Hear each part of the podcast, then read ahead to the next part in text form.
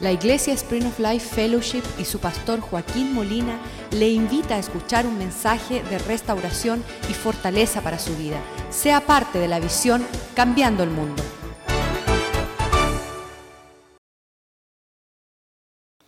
por tu palabra especialmente, oh Dios. Señor, en nuestro corazón anhelamos, tenemos sed y hambre de tu palabra.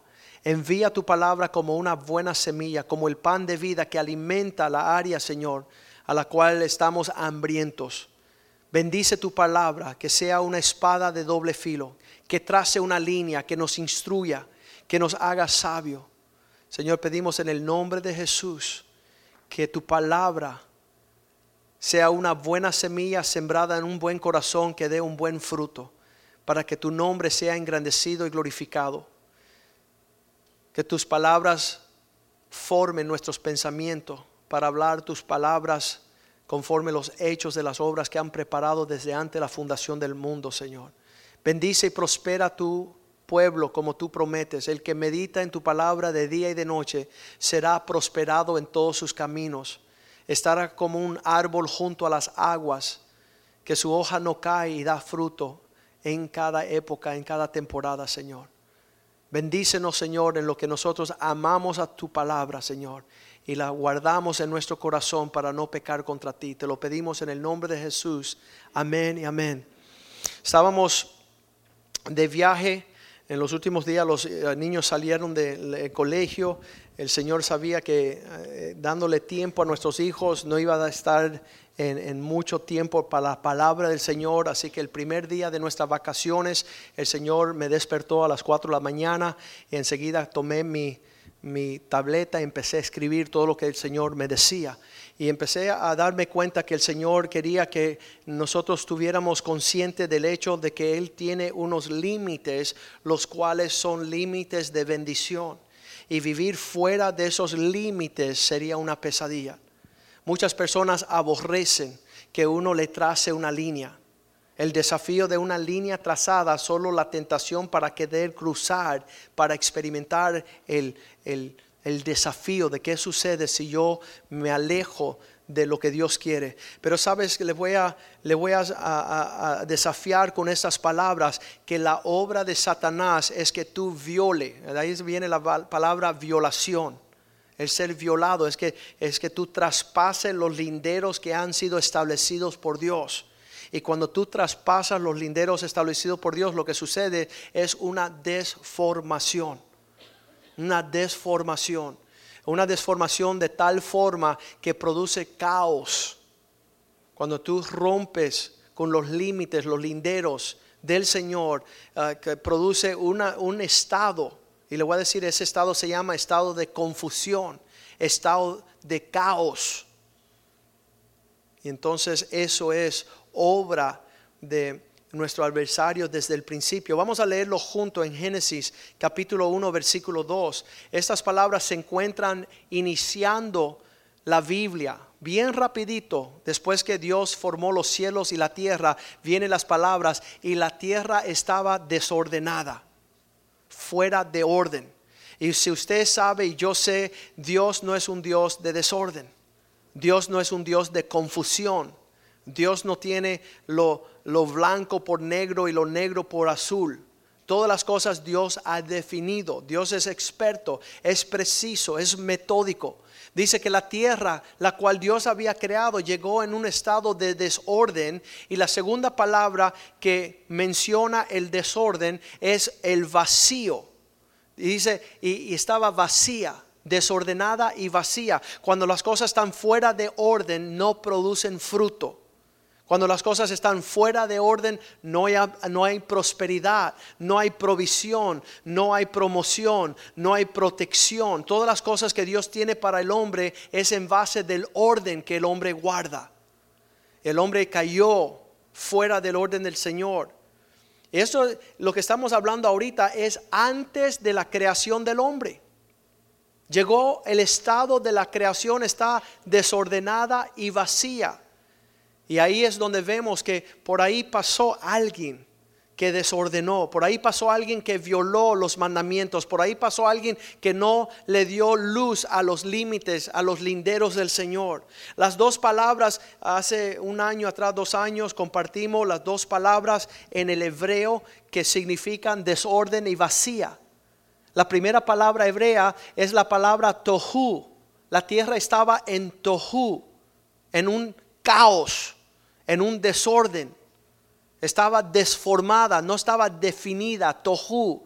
Esa palabra es una palabra satánica. Cuando viene el desorden a tu vida, significa que no hay un comienzo y no hay un fin. No hay una entrada y no hay una salida. Es un desierto. ¿Y qué sabemos que existe en el desierto? Nada. Que es la segunda palabra, vacía. Bohu. El desorden, el estar fuera del lugar, el no definir un asunto convierte la situación en un desierto, en un, una área desolada, sin fruto. No, no conllevará la existencia de su propósito. Entonces, ese estado producido por la presencia de aquellas personas le puede llamar rebelde, le puede llamar desobediente, le puede llamar lo que usted quiera, los que no guardan el orden, los que no guardan la instrucción, lo que no guarda la definición. Acuerdo que ya en nuestra generación está siendo afectada con este, e, esta actitud, con este espíritu, donde nace un hijo y el padre, muchos de ellos son artistas ah, del cine moderno, dicen, nuestros hijos no le vamos a escoger si son varón o hembra. No vamos a escoger si van a ser un niño o van a ser una niña, así que no les diremos nada, que ellos escojan. Está Warren Beatty, que es un artista bien famoso, le nace una niña que se llama Stephanie. Es una niña. Pero como tiene dos hermanos mayores, le dice la mamá, no, que ella escoja si quiere ser varón. Así que ella escogió ser Steven, Esteban. Y, también la, artista Cher, que le nace una niña hermosa, una, una niña que se llama Chastity, una niña que vi nacer y crecer con sus padres. Y ya en estos tiempos anoche se estaban entrevistándola a ella eh, con un gordote, hecho un macho, un varón, con una barba, diciendo que es hombre, que ya no es mujer. Y esa es la generación en que estamos viviendo hoy día, cuando las personas empiezan a estar transversando el orden del Señor. Dios es un Dios de orden. Dios es un Dios que tiene medidas. Las personas han escogido decir, no, porque el amor de Dios es vasto y me alcanzó. Dice Efesios capítulo, eh, creo que es el 2, versículo 18. No, es el 3, 18. Vamos a leer el 3, 18 sea plenamente capaces de comprender con todos los santos cuál sea la anchura, longitud, profundidad y altura del amor de Dios. ¿Dónde es que está derramando Dios su amor? ¿Dónde es que el amor de Dios está alcanzando a aquellos que quieren ser alcanzados por el amor de Dios? No, yo puedo fornicar, puedo adulterar, puedo maldecir, puedo pelearme, puedo matar, puedo, puedo hacer lo que quiera. Y Dios me ama y todo va bien y me voy para el cielo. Y eso es un engaño de Satanás. Eso es tohu y bohu. Eso es un amor desformado y es un amor no sano. Y no, es un, no da fruto ese amor. El amor entre homosexuales, cuando dicen es lo mismo dos hombres casarse, es lo mismo dos mujeres casarse. Tohu y bohu, un desforme que lleva sin fruto. Hace un año atrás llegó un hombre aquí a la iglesia y las palabras mías eran que Dios tiene un propósito de formarte, de aquellos que están deformados, formarse para que tengan fruto, para que disfruten una vida. Es la palabra disfrutar. Es, tomar el fruto de, las obras. Y este hombre se enojó y vino donde mí al final del servicio y dijo, ¿qué usted dijo de los homosexuales? Y yo dije, eso es un desforme. Dios no le agrada eso. Y dice, ¿y por qué? Porque te deja a ti sin fruto. No vas a tener hijos. No, no vas a ser un abuelo, no vas a andar en el propósito de Dios. Y él dice, pero a mí me dijeron que esta iglesia ama a los homosexuales. Y yo dije, sí, ven, dame un abrazo. Te voy a mostrar que te amo. Como un padre ama a un hijo, ven y dame una Y él empezó a sonreír y, y, se dio cuenta que nosotros no es que estamos en contra de eso, como que eso está fuera del orden de Dios y está sin fruto para la bendición de la familia. Pasaron unos seis meses y ese hombre tomó su vida. Trajo la mortandad de su camino, de andar en una desformidad, de andar en, una, ah, eh, una vida sin fruto, sin anhelar lo que Dios ha establecido. Y Dios comienza ahí en ese estado a mandar su palabra. Y esa palabra es una instrucción. Dirá Génesis 1, versículo 3. Y Dios dijo, hágase la luz sea la luz. Y Dios, en lo que Dios empieza a hablar y enviar su palabra y, y, su instrucción es establecida, empieza a definir la diferencia de la luz de las tinieblas. Y dijo Dios, sea la luz y fue la luz. Y Dios empieza a establecer, a establecer y marcar diferentes áreas de nuestras vidas. Dios quiere ordenar vuestros pensamientos. Dios quiere ordenar vuestro afecto. Dios quiere ordenar vuestras finanzas. Dios quiere ordenar el, propósito de vuestra vida. No todo es igual. No todos nacimos para lo mismo. No todo es una existencia desformada y sin fruto, sino que cada palabra del Señor empieza a delinear, a poner todas las cosas. Y Dios hizo la luz, Dios hizo los cielos, Dios hizo la agua, la tierra, la vegetación, Dios hizo los diferentes tipos de plantas, Dios creó el día, Dios creó la noche. Dios empieza a crear los animales, Dios empieza a, a resplandecer el orden de su creación. Y entonces Dios ha establecido un hombre y Dios ha establecido una mujer. Y nosotros somos los que estamos mezclando todas las cosas diciendo que no hay diferencia. Ahorita están deseando poner los baños públicos que sean unisexo. Unisexo, donde lo mismo entra un hombre allí que entra una mujer y todo queda en casa todo es igual. los salones unisexos donde las mujeres se, cortan el pelo igual que los hombres y los hombres se dejan el pelo como las mujeres. Todo esto delante del Señor es una abominación. Es algo que Dios, eh, de, profundo de su ser, aborrece con, con una ira espantosa. Deuteronomio capítulo 22, versículo 5 dice, que una mujer que vista como varón, una mujer que vista como varón y un varón que, que, que, se vista como un hombre delante del Señor es algo para ser aborrecido. No vestirá la mujer traje de hombre, ni el hombre vestirá ropa de mujer, porque esto es una abominación eh, delante de tu Dios, cualquiera que haga esto. Sabemos el orden moderno de todos estos hombres que se visten de mujeres, que quieren ser transvestes, que quieren decir que yo me siento de esta forma, yo, yo, yo nací para expresarme de esta forma. Y sabemos que eso termina mal. Dios quiere delinear esto de una forma tremenda. En Génesis capítulo 3, versículo 1, no solamente que Satanás había destruido la tierra, la creación de Dios, sino que él trae su tohu y su bohu, su bohu al hombre. Y le dice a la mujer, con que Dios ha dicho, con que, con que la iglesia está enseñando, con que la Biblia dice, pero la serpiente era astuta más que todos los animales del campo que Dios había hecho, lo cual dijo a la mujer, con que Dios ha, os ha dicho, no comáis del árbol del huerto. Ese está señalado que no se comerá de él. No, no irás en pos de lo que Dios diga que no vayas en pos. Dios quiere marcar nuestras vidas. Dios quiere darnos límites. ¿Sabes si la mujer le hubiera dicho a Satanás, eh, ¿y por qué um, en el versículo 3 dice que, que le dijo, pero del fruto del árbol no comeráis? Dios dijo, no comeráis, versículo 4. Entonces la serpiente le dijo a la mujer, no moriráis. Lo que Dios dice no es verdad, eso no es una distinción, no está definido, no está marcado, no está delineado, no hay un límite, no hay una restricción. Versículo 5. Más bien, Dios sabe que el día en que tú traces ese lindero, vas en pos de ese límite, serán abiertos vuestros ojos y serás como Dios, tú escogiendo lo bueno y lo malo.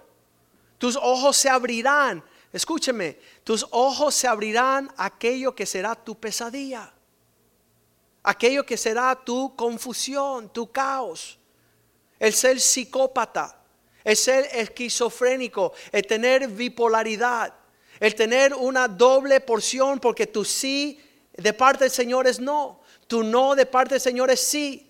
Tu sí de parte del Señor es quizás. Tu no de parte del Señor es tal vez.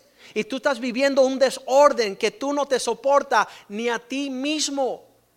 Y sabes, solamente una razón, nos hemos alejado. Dice Romanos 3:23, por cuanto todos han pecado, son destituidos de la gloria de Dios. Tu pecado, tú de tornarte en pos de lo que Dios dice que no y tú decir que sí. Es tú ir y formar lo que Dios ha dicho que es una deformación. Y tú decir, no, porque lo inventé yo, yo soy Dios. Dice Romanos 3:23, por cuanto todos pecaron, están destituidos de la gloria de Dios. ¿Qué significa estar destituido de la gloria del Señor? Nunca verás lo que Dios quería. Nunca verás lo que Dios tenía como planes. Tú has desformado todo el orden de Dios. Les voy a decir un secreto. ¿Listo para esto? Todos hemos pecado. Todos, de alguna forma, hemos deformado toda la creación de Dios. Por eso no se está viendo la gloria del Señor. ¿Cuánto quieren ver la gloria de Dios?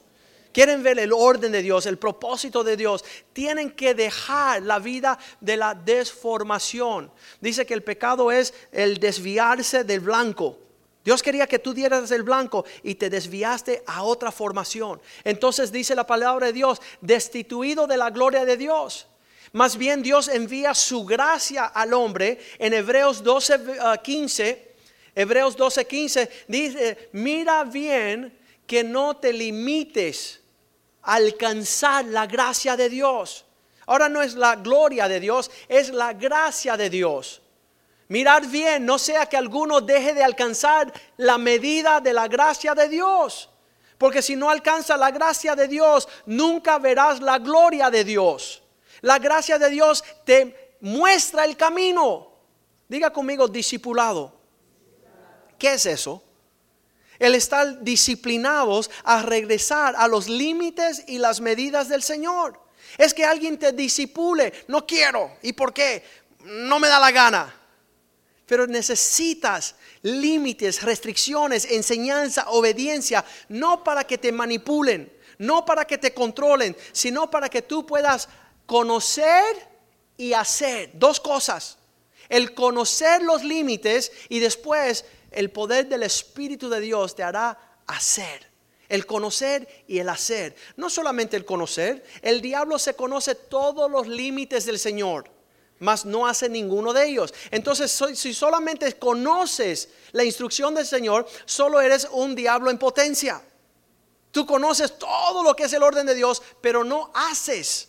No pones por obra, no cumples el deseo del Señor. No entendemos que nosotros, eh, si esta mañana Dios nos sacaría la venda de los ojos de encontrarnos cuán lejos estamos en nuestra confusión y caos. Cuán lejos estamos de haber honrado al Señor en los, las órdenes, los, los privilegios, las preferencias, los valores del Señor. El Señor comienza eh, dándole al hombre los diez mandamientos. En los diez mandamientos es llamar al hombre que regresen al orden del Señor. En los diez mandamientos es decirle a, a, los hombres, vuelvan a mi instrucción para que vean mi gloria, para que vean mi propósito. Y tenemos los primeros cuatro mandamientos que nos enseñan cómo alinearnos a los límites de una adoración al Señor.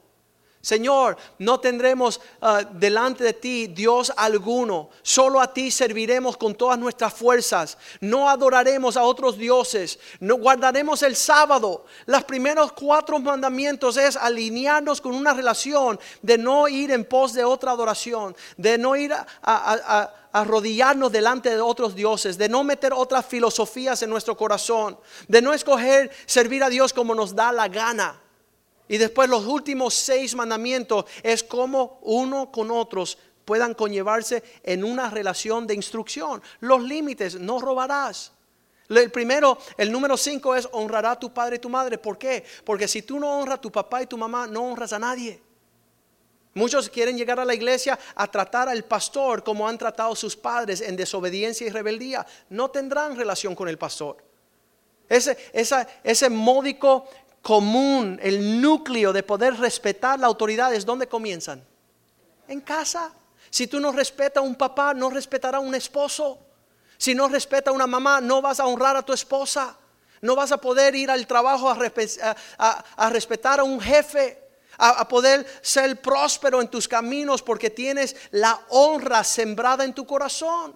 Son la instrucción de los límites y la honra del Señor. ¿Qué es lo opuesto de la honra? La deshonra. Hay personas que dicen, no tengo que honrar a nadie. No voy a honrar ese lugar, no voy a honrar a ese hombre. No lo miro con ojos de respeto. Sabes que es triste eso.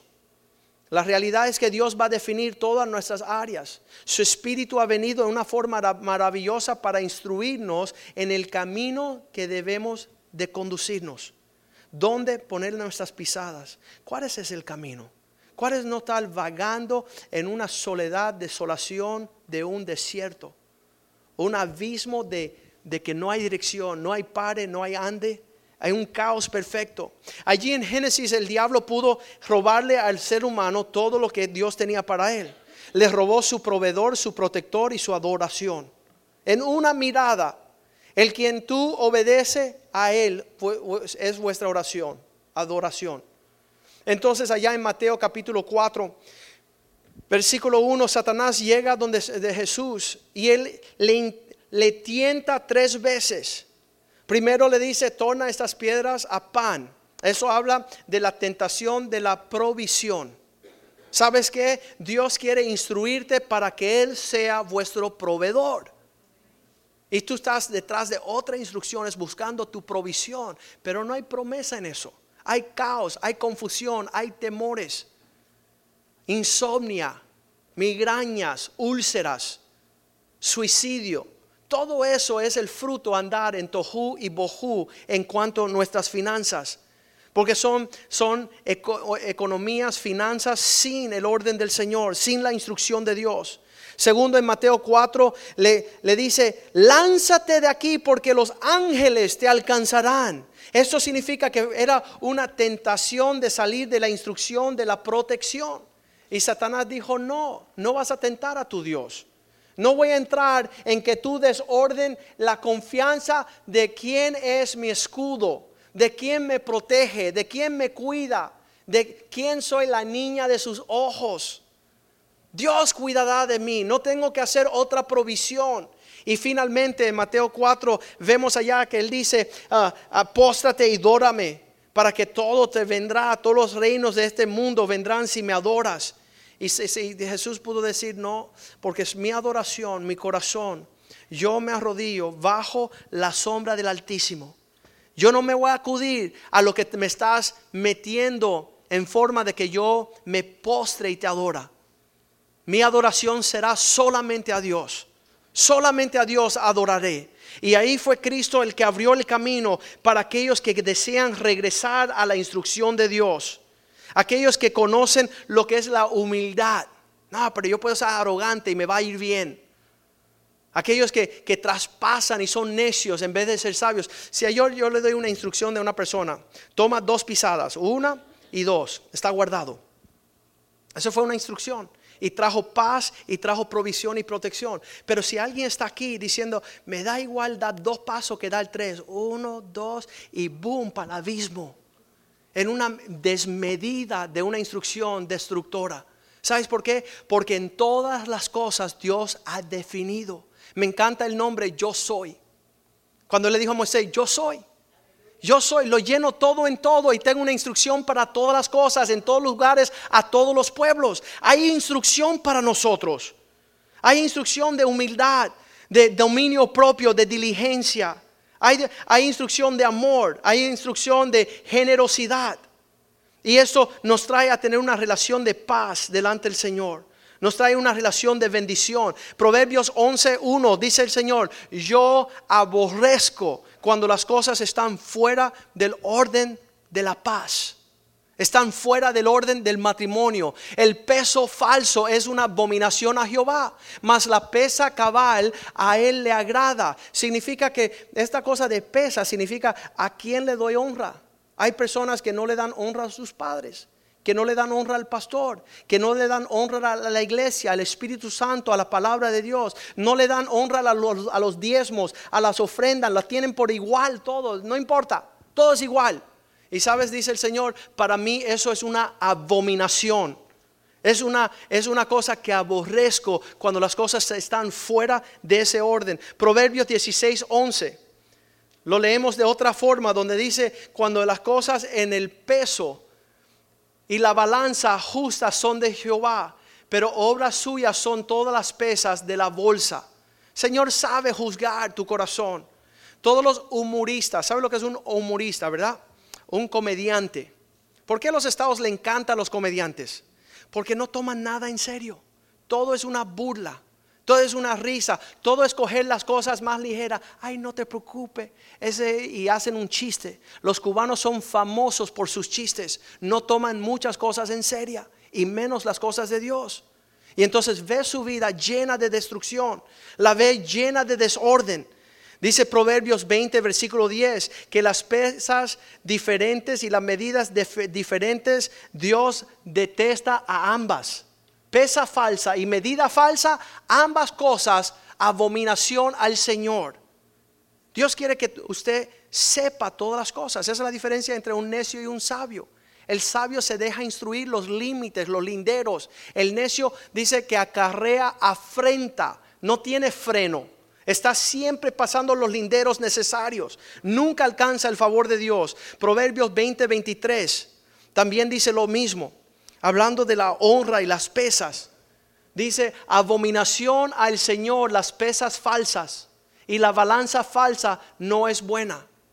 Cuando veo yo el último texto de la palabra de Dios en Apocalipsis 22, donde dice, el que le añade a la palabra, se le añadirá las plagas. El que le resta las palabras, se le ha quitado también. Apocalipsis 22. Dice, será quitado de las provisiones del árbol de la vida. ¿Cómo me van a decir que no importa? Esa es la palabra de todos aquellos que perecen, dice la palabra de Dios. Versículo 18, 22, capítulo 22, versículo 18. Yo testifico a todo aquel que oye la palabra de la profecía de este libro. Si alguno añadiere a estas cosas, Dios traerá sobre él las plagas que están escritas en este libro. Y si alguno quitara de las palabras de este libro, de la profecía, quitaré su parte del libro de la vida y de la santa ciudad y las cosas que están escritas en el libro. ¿Sabes que Dios sí le importa? Dios sí le importa cada paso. Cuando voy a los cines, estoy escudriñando a qué me voy a alimentar. Si es basura, me levanto y me voy. No voy a comer la porción de los cerdos. El hijo pródigo fue aquel que dijo, no importa si me voy de la casa de mi padre, no importa si me voy temprano con la herencia. Y después no importó que estuviera comiendo con los cerdos toda la comida y el estiércol que estaba en ese lugar, por no hacer distinción, por no tener honra, por no caminar cabalmente, como dice la palabra de Dios. Dice, estos hombres son hombres torcidos, segunda de Pedro 2.10. El Nuevo Testamento habla de estos hombres, segunda de Pedro 2.10. Dice, son, son hombres sumamente inestables. Ellos no saben la diferencia entre una esposa, una novia y un amante son incapaces de saber la honra que hay en cada uno. Mayormente aquellos que siguiendo la carne andan en concupiscencia y en inmundicia, desprecian el señorío del Señor, son atrevidos, son contumaces, no temes decir decir mal de las potestades superiores. Hablan de los pastores como si estuvieran hablando de un periodista. Hablan de los hombres de Dios como si fuera un cualquiera están profiriendo contra padres espirituales. Versículo 11 dice, mientras que los ángeles, seres creados, son mayores en fuerza y potencia, no se atreven a pronunciar juicio de maldición contra estos dignitarios delante del Señor. Versículo 12. Pero estos hablando mal de cosas que no entienden, como animales irracionales, nacidos para, son nacidos para dos cosas, para presa y para destrucción. Ándense en discernir una área de trampa, una área de no trampa. Perecerán en su propia perdición. Versículo 13. Recibiendo el, la consecuencia, el galardón de su injusticia, ya que tienen por delicia, ellos disfrutan el gozo de deleites cada día. Estos son inmundicias y manchas quienes aún mientras comen con vosotros se recrean en sus errores. Siguen ellos haciendo lo mal hecho, lo que saben que no es el orden del Señor. Versículo 14. Tienen los ojos llenos de adulterio. No tienen pacto, no tienen relaciones serias, no se conducen, no se sacian de pecar, seducen a las almas inconstantes, tienen el corazón habituado a la codicia. Están más tirados a hacer las cosas indebidas que las cosas debidas. Y son hijos de maldición. Versículo 15 han dejado el camino recto, se hacen extraviados siguiendo el camino de Balaam, hijo de Beor, el cual amó el premio de la maldad. Sabes, todos nosotros estábamos en esa misma condición. Estábamos lejos de la instrucción de Dios, lejos de los pactos, lejos de saber la diferencia entre hombre y animal, lejos de ser la diferencia entre lo santo y lo inmundo, la inmundicia. Pero llega Cristo y empieza a trazar una línea en nuestras vidas. Empieza Cristo a mostrar cuál es la senda de la bendición, aquellos que debemos de honrar y tener por, por alta estima los valores de Dios. Ayer estaba un pastor recreándose en un lugar que da vergüenza, en un centro alcohólico, en un centro donde está solamente los borrachos, solamente esas personas que se conocen por rebelarse contra Dios y está con, con su familia ahí como si nada, recreándose en un lugar de que, delante de la presencia de Dios es, es un lugar detestable, un lugar de destrucción. Y sabes, tenemos que marcar nosotros los linderos esto. Tenemos que nosotros importarnos la diferencia entre aquello que Dios ama, Dios honra, Dios guarda y aquello que no es así. Pongámonos de pies en esta mañana y digámosle Señor, Señor, yo quiero que tu Espíritu me instruye cuál es la medida, la longitud, ¿Cuáles son los límites? ¿Cuál es la instrucción de tu paz, de tu gozo? Somos nosotros la iglesia las cuales tenemos que no solamente vivir estas cosas, sino instruir a los pueblos que están sufriendo horriblemente el ser abandonados a la nada. Nada importa, nada, nada es importante. No tenemos que escuchar a nada. Una palabra es igual que la otra. Un libro es igual que el otro libro, me dijeron el otro día. Cuando yo estaba leyendo la Biblia, me dijo un brujo, ay, si yo tengo libros también. Yo tengo un montón de libros. Y yo dije, sí, por eso andas como andas. Anda bien mal. Pero solamente hay una palabra santa, hay una palabra sagrada. Hay una palabra que trae bendición a aquellos que la escuchen. Y, muchas veces yo trato de, hablar a su, a su pueblo. Vamos a leerlo allá en Isaías 45, versículo 18. Dios dice, yo soy el creador, no del caos. Yo soy el creador del orden. Yo soy aquel que hizo los cielos, la tierra. ¿Haré yo algo en desorden? ¿Desformado? ¿Haré yo algo fuera de contexto, propósito, medida? Porque así ha dicho Jehová que creó los cielos y la tierra. Él es Dios, el que formó la tierra, el que la hizo y la compuso y no la creó en caos. Esa palabra vano significa en caos. No la creó en caos. Para que fuese, mejor dicho, para que fuese habitado, la creó. Para que se tuviera significancia, significancia, tuviera medida. Yo soy Jehová y no hay otro. Versículo 19. No hable en secreto en un lugar oscuro de la tierra. No le dije a, a la descendencia de Jacob, en caos me busca, en confusión mas yo soy Jehová que hablo justicia y anuncio rectitud. Vamos a hacerle el desafío al Señor, Señor, háblanos. Háblanos tu reino. Vénganos tu reino, hágase su voluntad. Aquí en la tierra como en los cielos. Establece tu espíritu sobre la faz de mi desorden, sobre la faz de mi vacío. Tengo una vida sin fruto sin significado, sin propósito.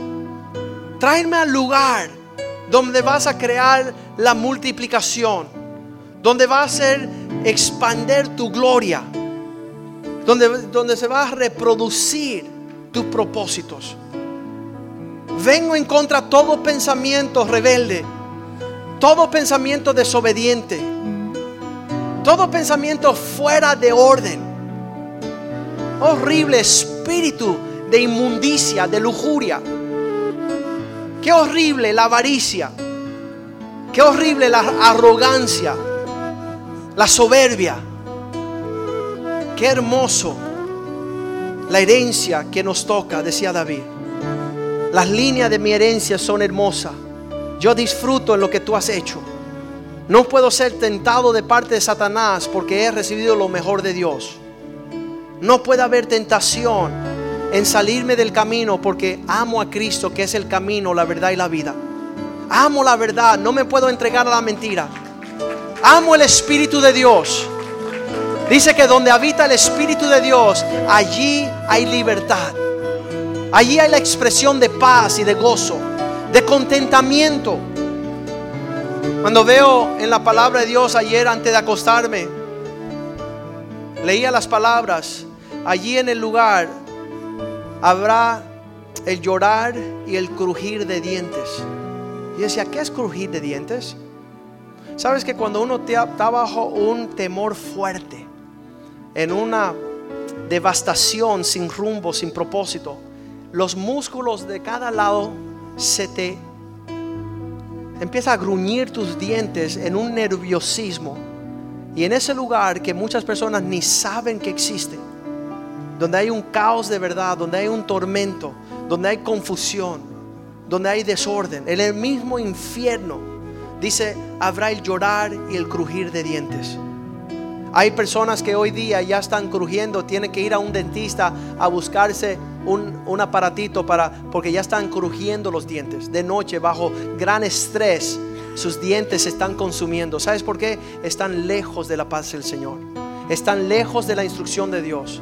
Dice, iremos a la casa de Dios para tener la instrucción del Altísimo. Esta mañana le invito yo a usted a rendirse y decir, Señor, quiero conocer y hacer tus límites. Quiero conocer y hacer tus linderos. Quiero estar dentro de los linderos del Altísimo para ya experimentar paz, gozo y justicia. Señor, define cada área de mi vida, cada relación que yo tenga, que sea una relación que se compone, se crea, se desarrolla, se cultiva bajo tu enseñanza, tu instrucción. En lo que cantamos esta canción, el altar está abierto. Usted puede venir y decir, Señor, estoy cansado del camino del, del egoísmo.